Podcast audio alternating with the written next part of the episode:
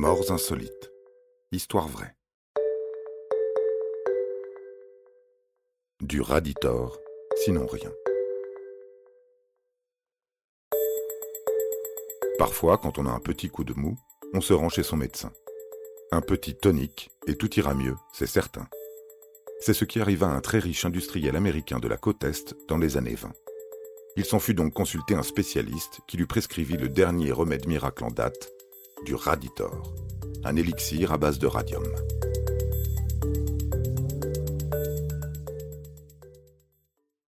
Eben Byers est un industriel américain, champion de golf amateur dans sa jeunesse.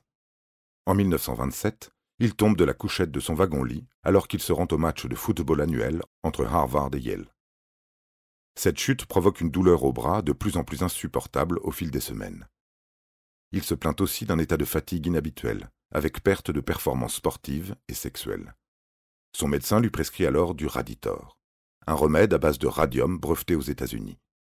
C'est un tonique destiné à soigner près de 150 maladies, dont la frigidité et l'impuissance sexuelle. On lui confère même des effets rajeunissants. Quelques années auparavant, Pierre et Marie Curie ayant découvert le radium, de nombreux charlatans ont sauté sur la vague de la radiothérapie douce.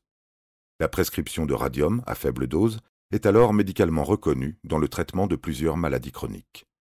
Le radium considéré comme un produit naturel, et non comme un médicament, est en vente libre. Un certain William Bailey, qui se fait passer pour médecin, invente donc le Raditor en dissolvant des sels de radium dans l'eau.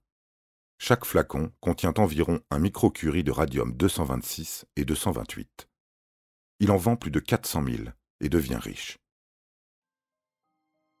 Un de ses clients est donc Eben Byers, qui en boit jusque trois fioles par jour et se sent bien mieux. Il en offre d'ailleurs à ses petites amies, ses partenaires financiers et ses chevaux de course. Mais peu à peu, il maigrit et il déclare souffrir de maux de tête. De fait, il a un abcès au cerveau. Puis il se met à perdre ses dents.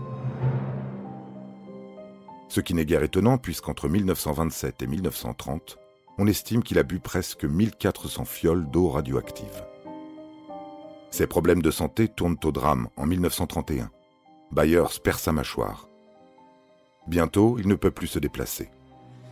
Dans sa splendide demeure, il peut à peine parler. Sa tête est recouverte de bandages. Il subit deux opérations de la mâchoire qui ne lui laissent que deux incisives supérieures, la plus grande partie de la mâchoire inférieure ayant été enlevée. Il meurt le 31 mars 1932. Il est enterré dans un cercueil de plomb pour éviter toute radiation.